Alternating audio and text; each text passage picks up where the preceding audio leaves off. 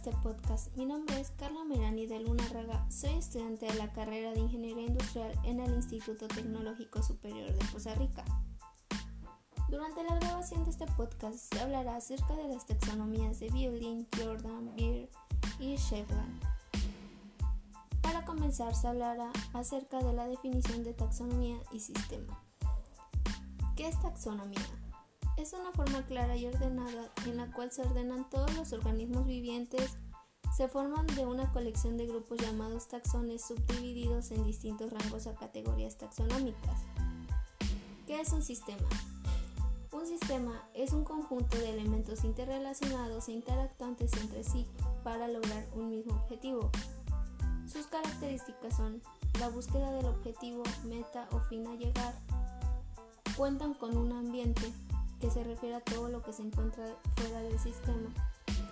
Además cuenta con recursos que son los medios del sistema para ejecutar las actividades, componentes que son las tareas para lograr el objetivo y asimismo existe una administración del sistema que permite el control y la planificación del mismo.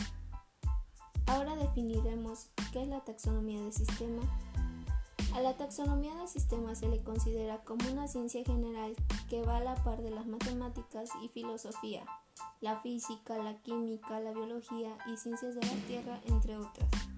Su objetivo es el inventario y descripción ordenada de la biodiversidad. Bien, a continuación hablaremos acerca de las taxonomías de los diversos autores. Comenzaremos con la taxonomía de Building. Kenneth Building formula una escala jerárquica de sistemas, planteado en base a la idea de complejidad creciente, partiendo desde los más simples para llegar a los más complejos, definiéndolos en nueve niveles.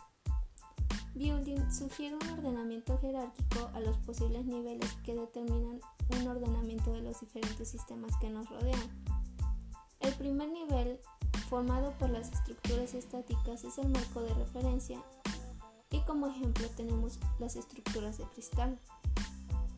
El segundo nivel de complejidad son los sistemas dinámicos simples de movimientos predeterminados, denominado también el nivel del movimiento del reloj. El sistema solar es un ejemplo de este segundo nivel. El tercer nivel de complejidad son los mecanismos de control o los sistemas cibernéticos, que son sistemas equilibrantes que se basan en la transmisión e interpretación de información. Por ejemplo, los termostatos. El cuarto nivel de complejidad es el de los sistemas abiertos, donde el sistema empieza a diferenciar de las materias inertes, donde se hace evidente la automantención de la estructura.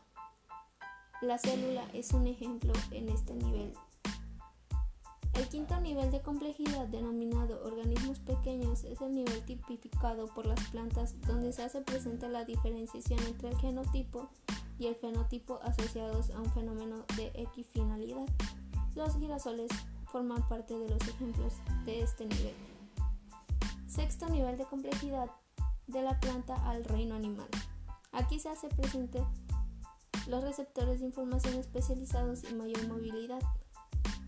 Como ejemplo tenemos a todos los animales. El séptimo nivel de complejidad es el nivel humano, es decir, el individuo humano considerado como un sistema. El octavo nivel de organización constituido por las organizaciones sociales, llamado también sistema social a organización y las relaciones del hombre constituyen la base de este nivel. Como ejemplo tenemos una ciudad. Y por último, el noveno nivel de complejidad de building es el de los sistemas trascendentales, en donde se encuentra la esencia, lo final, lo absoluto y lo inescapable. Ahora hablaremos acerca de la taxonomía de Jordan. Por su parte, esta trata más que nada de la creatividad como parte de los sistemas llamados sobrenaturales. Esta taxonomía indica la transformación del espacio sobrenatural en el que el sistema creativo se extiende al espacio físico de nuestros sentidos empíricos. Presenta la taxonomía de sistemas como una estructura no jerárquica, la que puede cumplir solamente con una parte de las condiciones de la teoría general de los sistemas. Sus principios básicos son la razón del cambio, que es lo que hace que cambie un proceso, el propósito, mantener la homeostasis y modificar el objetivo para mantener en un estado deseado. La conectividad mecanista que es constante y organísmica en donde existe un cambio. Sus propiedades son la estructural propositiva mecánica. Como ejemplo tenemos una red de carreteras, la estructural propositivo organísmico, un puente colgante es un ejemplo, el estructural no propositivo mecánico, una montaña, el estructural no propositivo organísmico, en donde una burbuja es un gran ejemplo, el funcional propositivo mecánico, como por ejemplo una línea de producción, el funcional propositivo organísmico, que se puede referir a un organismo vivo, el funcional no propositivo mecánico, como una corriente de agua, funcional no propositivo organísmico, y aquí como ejemplo están los átomos. Bueno, a continuación vamos a hablar acerca de la taxonomía de Beer. Esta define un sistema viable como aquel que es capaz de adaptarse al medio en cambio. Para que eso pueda ocurrir debe poseer tres características básicas. En primer lugar, debe ser capaz de autoorganizarse, es decir, mantener una estructura constante y modificarla de acuerdo a las exigencias. Esto quiere decir que tiene que tener un equilibrio. En segundo lugar, debe de ser capaz de autocontrolarse, es decir, mantener sus principales variables dentro de ciertos límites que forman un área de normalidad. Y por último, el, tercero es poseer un cierto grado de autonomía. Aquí quiere decir que se necesita poseer un suficiente nivel de libertad determinado por sus recursos para mantener esas variables dentro de un área de normalidad. Ok, existen corrientes de salidas que no son beneficiosas, corrientes que, que por ejemplo son de pasatiempo, Aquí entra lo que son los deportes, la belleza, los valores, pero beneficio no implica que no sean positivas. Se denomina ciclo de actividad a la relación que guarda la corriente de entrada con la corriente de salida.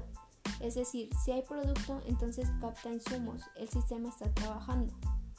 Beer señala que en el caso de los sistemas viables, estos, en otras palabras, la viabilidad es un criterio para determinar si una parte es o no un subsistema.